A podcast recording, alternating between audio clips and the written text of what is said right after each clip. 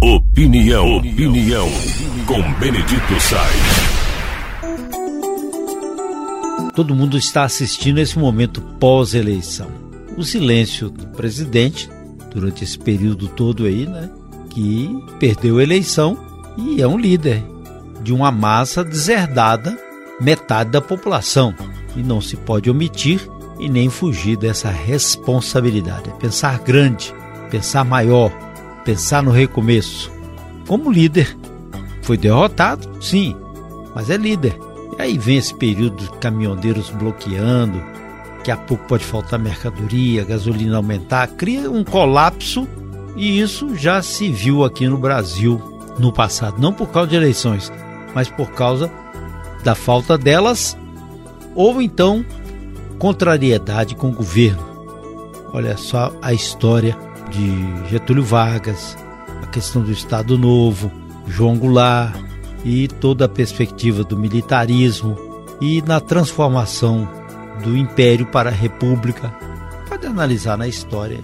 Evidente, agora tem um ingrediente maior, que são as mídias, a rapidez, o que se diz hoje amanhã já não é mais verdade, e essas transformações. Mas o, no ar fica impregnado o sentido de valorizar a democracia, porque se isso continua, a reverberação desses fatos, as consequências vão respingar naquilo que é mais sagrado que nós temos, que é a democracia, o fortalecimento da democracia.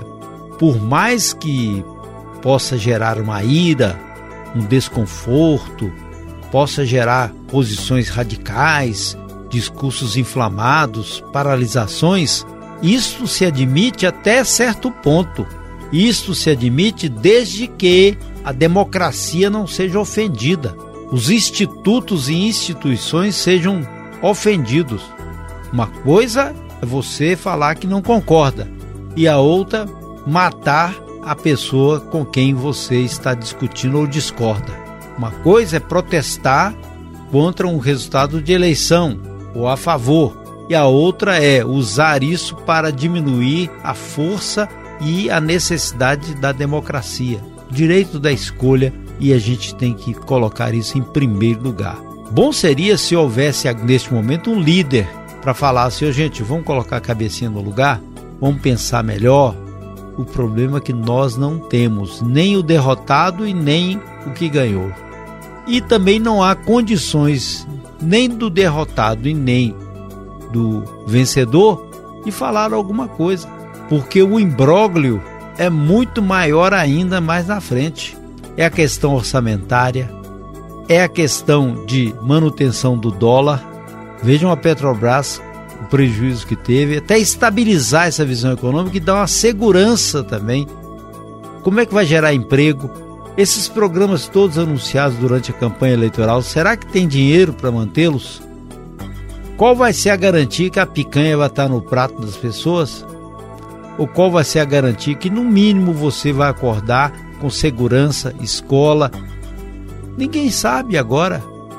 Aliás, muitos colocavam essa questão como seria o Brasil estabilizado num conceito econômico já patrocinado pelo governo que perdeu as eleições e como seria um modelo econômico que será colocado aqui. Se for apenas para passar para a história, evidente isso tem nenhum valor, porque personalidades passam para a história com feitos heróicos, com feitos nobres, e esses feitos é que devem ser perseverados e devem ser programados, buscados para que então a sociedade viva melhor.